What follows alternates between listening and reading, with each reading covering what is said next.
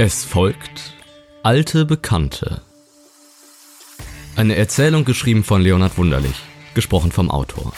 Gute Unterhaltung.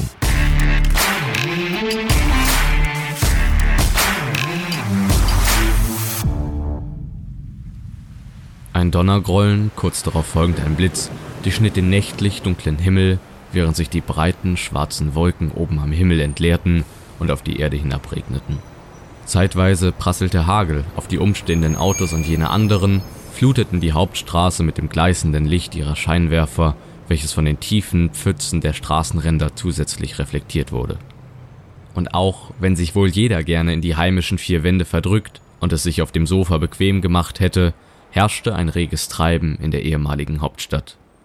Es war Freitag, spät abends, und das bevorstehende Wochenende kündigte sich an, indem die zahlreichen Menschen auf der Straße umhereilten, in dem Willen, schnell in einer Bar Unterschlupf zu finden und der dunklen Stimmung der Straße mit ein, zwei, fünf Bier entgegenzuwirken.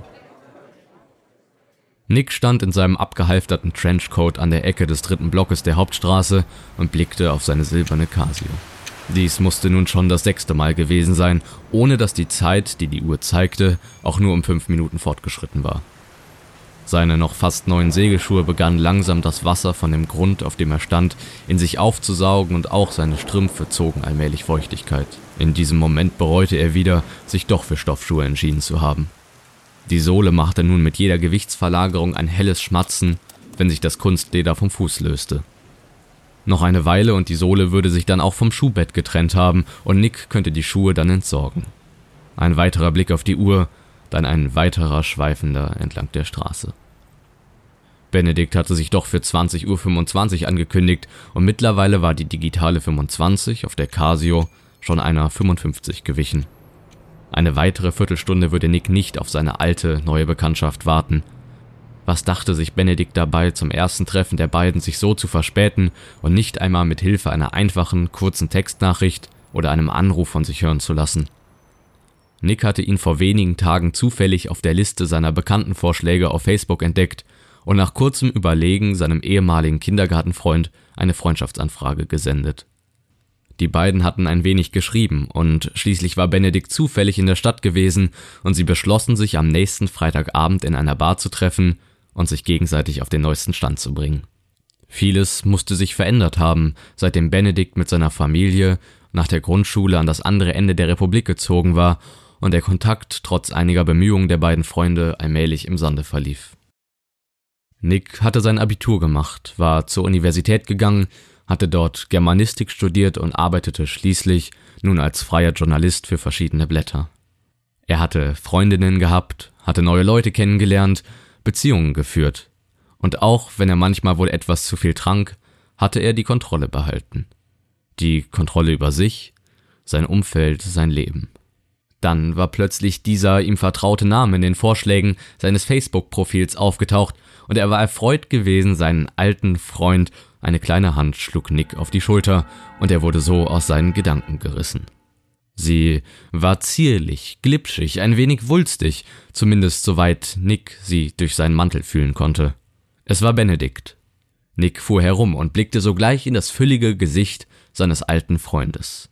Massiger, als er es in Erinnerung gehabt hatte und als es damals wohl gewesen sein musste. Benedikt war in Nicks Erinnerung schon immer etwas fülliger gewesen und scheinbar hatte ihn sein Appetit bis zum heutigen Tage nicht verlassen.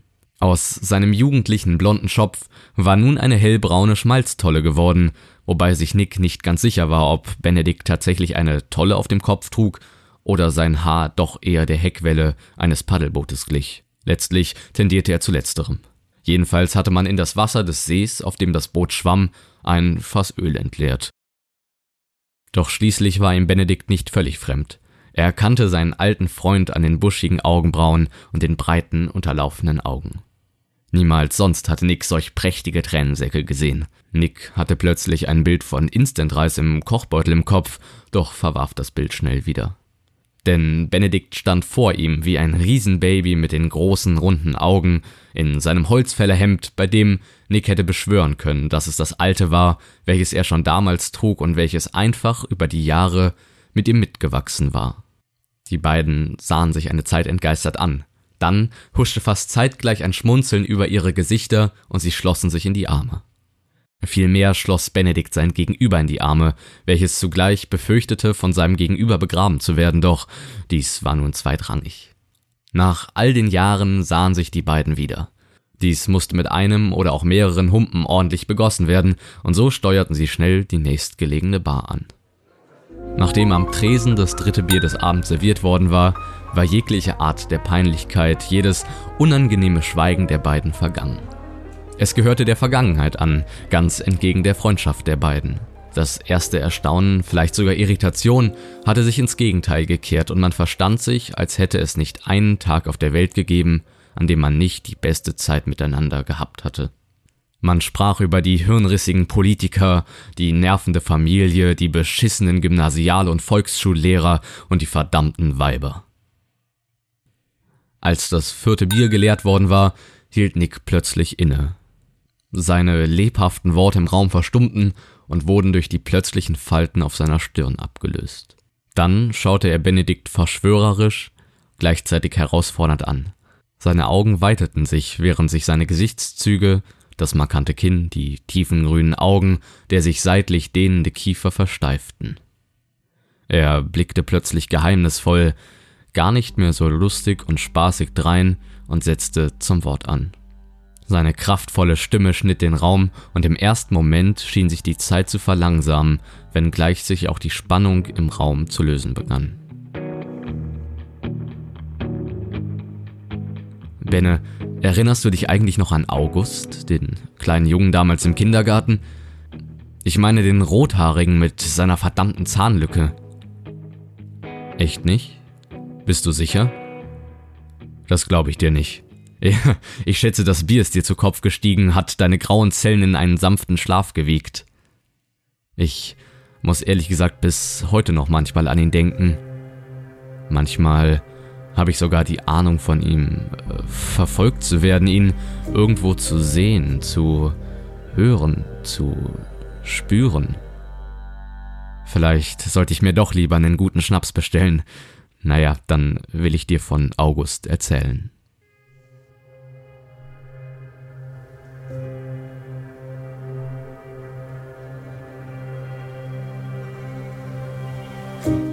August war ein Jahr jünger als ich, und doch verspürte ich immer eine gewisse Furcht vor ihm, wenn ich in den Kindergarten kam. Er war ein kleiner Junge, wie wie es eigentlich alle damals waren, und doch strahlte er eine gewisse Macht, eine Dunkelheit aus. Wie oft dachte ich daran, was mir meine Mutter damals über den Teufel und seine Kinder erzählt hatte. Irgendetwas stimmte mit August nicht. Er war ohne Zweifel anders als die anderen Kinder. Er schien die anderen zu verabscheuen und trotzdem folgte er ihnen. Er folgte mir. Er hatte große, runde Augen, war immer gut genährt und dann doch wieder mager und schmächtig, dürr und ausgezehrt. Er war besonders, er war seltsam, er war bösartig. Ich erinnere mich an den großen Basteltisch, Oft saß ich dort mit den anderen Kindern, wir saßen alle gemeinsam. Obst war in Schalen über den Tisch verteilt. Viele saßen über ihren Bildern und malten, andere kritzelten schon die ersten Buchstaben. Ich schnitt ein Stück aus einem Pappkarton, auf den ich zuvor mit Bleistift die Umrisse eines Baumes oder zumindest das, was ich damals für die Umrisse eines solchen hielt, aufgemalt hatte. Neben mir saß Brit, eine Erzieherin. Ich freute mich häufig schon morgens auf sie. Sie hatte ein gütiges Gesicht. Ich bildete mir ein, dass sie mich besonders lieb hatte. Sie erklärte mir das Basteln und zeigte mir, wie ich mit einer Schere umzugehen hatte. Dabei blickte sie selbst angestrengt und ihre Stirn legte sich in Falten, wenn sie selbst etwas ausschnitt. Mit ihr bastelten wir Laternen zu St. Martin, bemalten die Ostereier zu Ostern. Sie sagte manchmal meinen Eltern, wie geschickt ich doch sei und dass man sich gut mit mir unterhalten könne, dass ich mich für mein Alter schon gut ausdrücken konnte, und sie kam immer mit einer großen Tasche, in der sie immer einige Kuriositäten mitbrachte. Einmal brachte sie eine Becherlupe mit, mit der wir kleine Insekten im Garten sammelten und sie anschließend gründlichst betrachteten, bevor wir sie wieder ins Dickicht entließen. Das war Brit wichtig gewesen. Dann hatte sie verschiedenfarbiges Tonpapier mitgebracht, breitete es auf dem Tisch aus und zeigte uns all die verschiedenen Farbtöne. So tat sie es auch an jenem Nachmittag und dann steckte auf einmal die Prickelnadel in ihrem Handgelenk. August hatte sich eine Filzplatte und ein Stück Pappe genommen und hatte begonnen zu prickeln. Die wenigen Löcher auf der Pappe ließen überraschenderweise Brit erkennen, und um sie herum war etwas weiteres zu sehen. August hatte Brit mit einem kahlen, grimmigen Totenschädel umrandet, dann hatte er die Nadel genommen und sie tief in das Handgelenk gebohrt. Mit dem Ellenbogen fixierte er das Metall, legte seinen Kopf auf seine Handfläche an seinem aufrecht gerichteten Arm, als wolle er sich nach einem anstrengenden Tag zufrieden schlafen legen, und rammte mit aller Kraft seines Oberkörpers und seiner oberen Extremitäten die Nadel tief ins Fleisch mit seinen Sehnen und Knochen. Die Prickelnadel steckte in Britta. Elle und Speiche waren an jener Stelle in ihrer Mündung ins Handgelenk entzweit worden. Einige der Bänder mochten durchtrennt worden sein, andere Sehnen wiederum erschienen gespannt, so dass die Finger der Hand jenes Armes überspreizt wurden, unnatürlich weit nach oben gekrümmt, gen Himmel deuteten. Sie zeigten hinauf, als hätte Brit auf ihrer Hand einen Marienkäfer, welchem sie einen guten Start eines Fluges in die Freiheit ermöglichen und ihn so entlassen wollte. Doch Brit war stattdessen mit für einen Jungen ungeheurer Kraft am Tisch fixiert worden.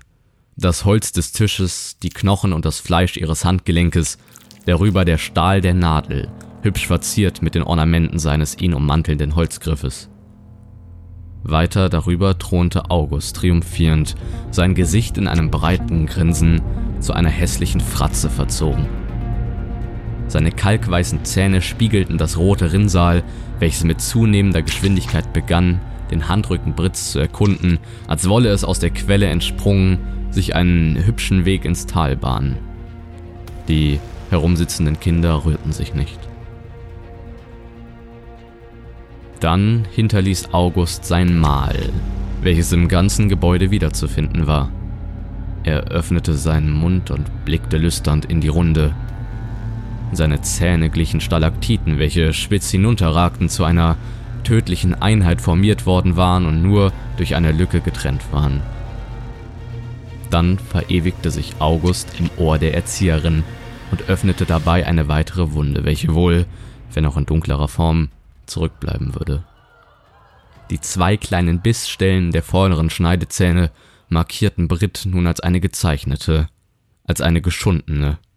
Sie konnte nun in die Welt ziehen, und jeder würde erkennen, was ihr widerfahren war, wer ihr widerfahren war.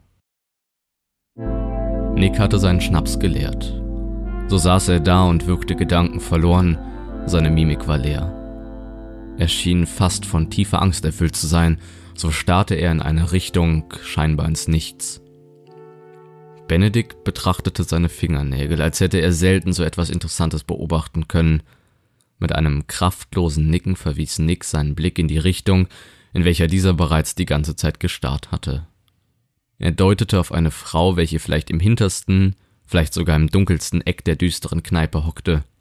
Es war eine alte Frau, die schien, Nicks leeren Blick zu teilen.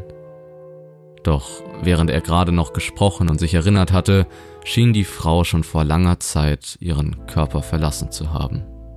Vielleicht fristete sie ihr Leben noch so lange, bis man sich ihrer erbarmte und sie von ihrer irdischen Existenz befreite, ihren Geist endlich von ihrem alten Körper entband und ihm zu neuem Glanz verhalf, während ihr Fleisch und Blut in der Erde auf ewig zum Schlafen gelegt wurden. Die Frau war schlohweiß und ihr Blick führte ins Leere, nur eines stach auf merkwürdige Weise hervor. Während die strengen Falten ihr sonst ermattetes Gesicht von sich selbst abkehrte, prangte an ihrem Ohr ein Mal, als hätte man ihr auf gewaltsame Weise zwei Ohrringe entrissen, als wäre sie auf ihrer Handfläche eingeschlafen und ihre langen Fingernägel hätten sich tief in die Haut gebohrt, als hätte sich etwas oder jemand an ihr festgebissen. Eine kleine Hand schlug Nick auf die Schulter und er wurde aus seinen Gedanken gerissen. Sie war zierlich, glitschig, ein wenig wulstig, zumindest soweit Nick sie durch seinen Pullover fühlen konnte. Er war froh, Benedikt wieder getroffen zu haben. Mit ihm gemeinsam konnte er solche schlimmen Geschichten aufarbeiten. Doch er fröstelte fürchterlich. Eine Gänsehaut überzog seinen Rücken. Er hatte an diesem Abend tief ins Glas geschaut und vermutlich war es jetzt das Beste aufzubrechen. Er wandte sich zu Benedikt, doch erblickte vielmehr einen feuerroten Schopf vor seinen Augen.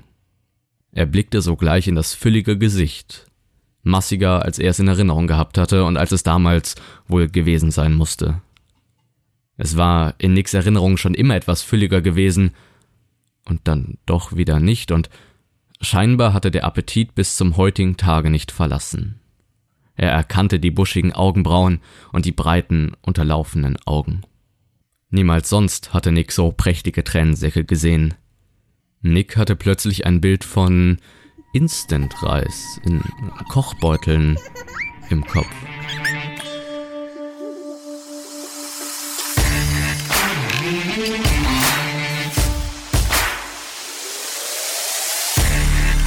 Sie hörten Alte Bekannte. Eine Erzählung geschrieben von Leonhard Wunderlich, gesprochen vom Autor. Eine Toxiety-Produktion. Zusatzinformationen finden Sie in den Show Notes. Sollte Ihnen das Gehörte gefallen haben und Sie haben nun Lust auf mehr, folgen Sie uns doch, um nichts mehr zu verpassen. Beehren Sie uns bald wieder, überall, wo es Podcasts gibt.